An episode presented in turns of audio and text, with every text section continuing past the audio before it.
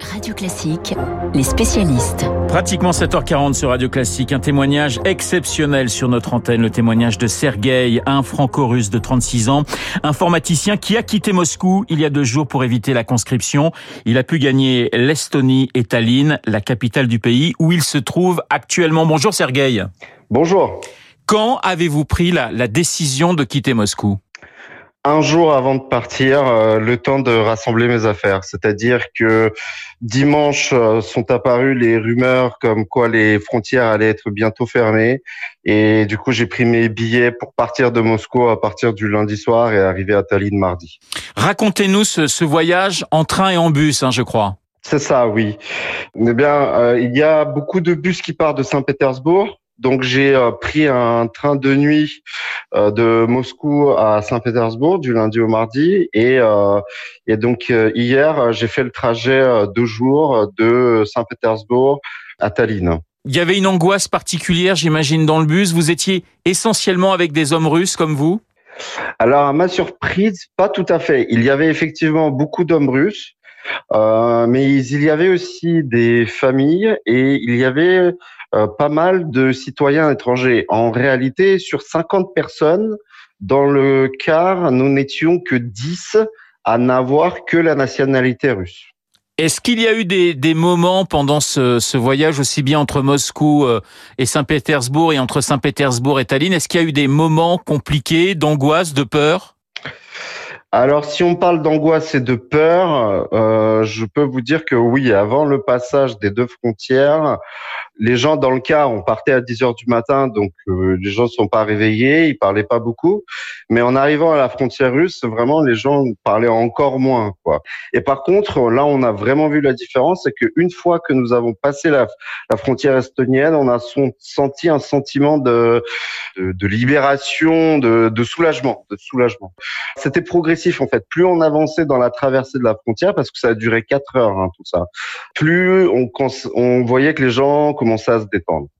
Mais les douaniers ont, fait un contrôle qui vous a semblé plus poussé que, que, que d'habitude ou, ou ça s'est passé relativement vite? Alors, euh, il n'y a rien eu d'exceptionnel. Moi, d'habitude, je prends l'avion. Euh, et puis bon, par rapport à un aéroport, euh, c'était limite plus facile de passer par la frontière terrestre.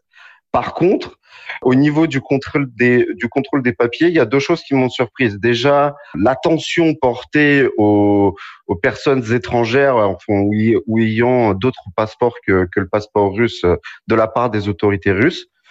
Et d'autre part, la quantité de questions posées par les autorités estoniennes, comme quel est le but de votre visite, où allez-vous vous arrêter? La personne a même vérifié le numéro de réservation de mon avion pour vérifier que, pour s'assurer que je ne resterai pas en Estonie et que j'allais bien continuer mon voyage vers la France. Car vous allez prendre bientôt un, un avion dans quelques heures ou dans quelques jours, un avion pour Paris.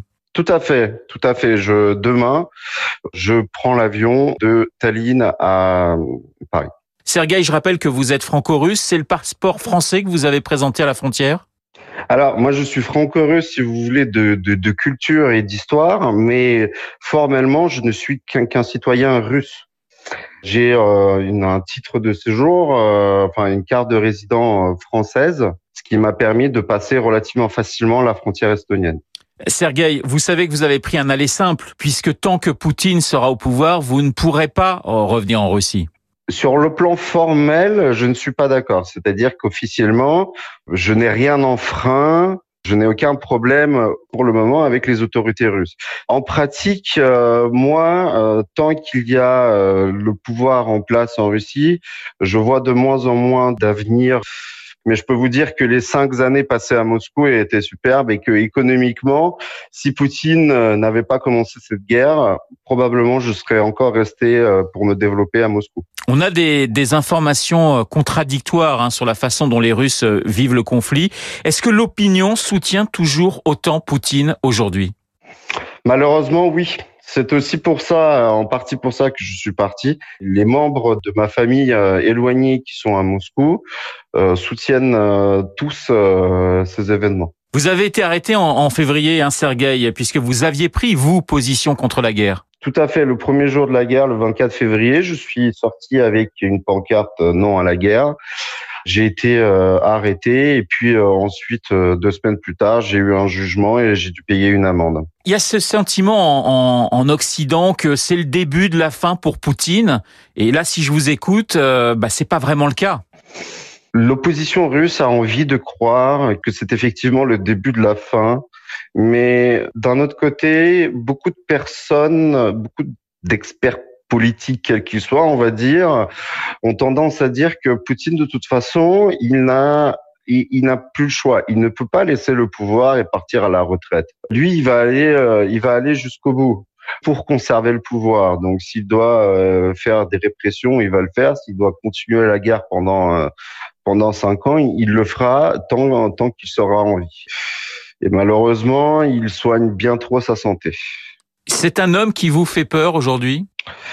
Non. Ce qui me ferait peur dans ce contexte-là, ce serait plutôt euh, le régime en général, parce qu'il faut comprendre que c'est pas Poutine qui oblige tout le monde à être méchant ou mauvais il y a beaucoup de personnes qui s'habituent à cette euh, hiérarchie euh, très forte, très marquée, et à qui ça convient. C'est une dictature que vous avez euh, que vous avez quittée, Sergueï? J'ai du mal à répondre à cette question. Je trouve que le régime actuel, le pouvoir russe et tout ce qui se passe se rapproche de plus en plus d'un régime fasciste. La supériorité de la nation, le muselage total euh, des euh, médias euh, indépendants, les répressions.